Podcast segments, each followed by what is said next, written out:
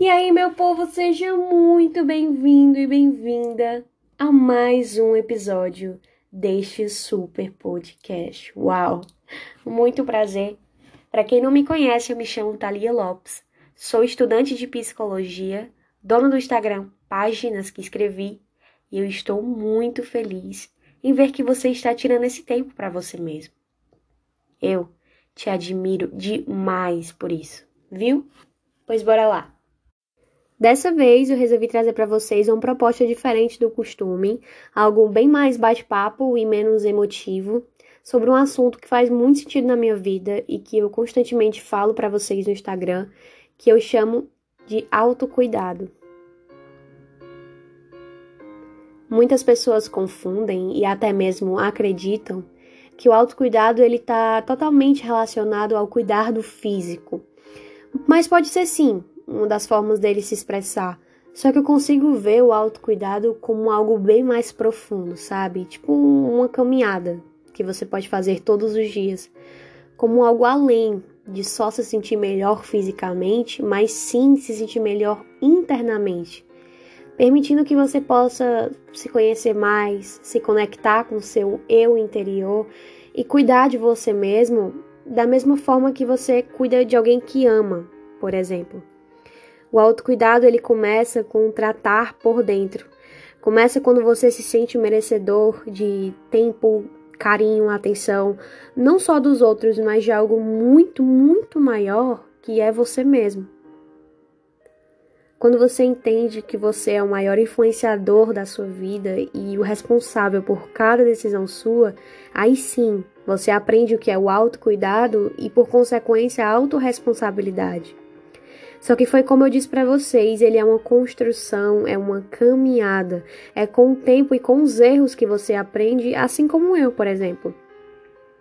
O autocuidado se expressa de várias formas e você pode iniciar pesando por uma melhor qualidade naquilo que você permite entrar em você tudo que você tem assistido, ouvido e alimentado na sua mente, porque isso tudo reforça o que você acredita que você é, a sua autoimagem, sabe? Depois você pode prezar por uma melhor qualidade naquilo que você fala, nas palavras que você repete, com quem você conversa e tudo o que sai de você.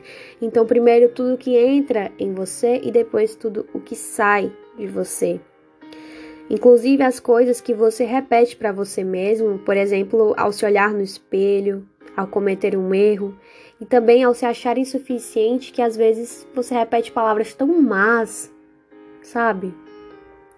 O autocuidado vai desde você se arrumar para se sentir melhor, até não aceitar certas circunstâncias por cuidar muito bem de você e se orgulhar disso. Entender que você merece muito mais também fazer algo que ama para se sentir feliz, saber que você é merecedor de coisas sensacionais. Se retirar de locais que não estão te fazendo bem, se afastar de pessoas que mexem com o teu emocional de forma negativa, enfim. Buscar sempre a melhor qualidade para você, cuidar de você e ter empatia consigo mesmo e não só com o outro. Cuidando com o que você repete para si, o que pensa sobre si tudo bem, eu sei que é difícil reconhecer que não estamos sendo autoempáticos em algumas situações, mas pode ter certeza que a grande maioria das pessoas só percebem isso depois que apanham muito dos outros ou sofrem grandes percas, incluindo a perca de si mesmo. Acredite. Mas comece criando o hábito de agradecer e ver que um dia ruim tem apenas 24 horas, você tem a vida toda para ser feliz iniciando a sua felicidade por dentro. É tão egoísta colocar essa responsabilidade tão grande de te fazer feliz na mão de outra pessoa, não acha? Se cuide e se faça feliz com muito orgulho. Bom, finalizo esse episódio com essa mensagem para vocês, uma mensagem de alguém que não foi cuidada como merece ser e aí sim aprendeu a se autocuidar muito prazer. Essa pessoa sou eu. Obrigada por assistir até aqui e ter tirado esse tempo para você mesmo. Até o próximo episódio. Um beijo.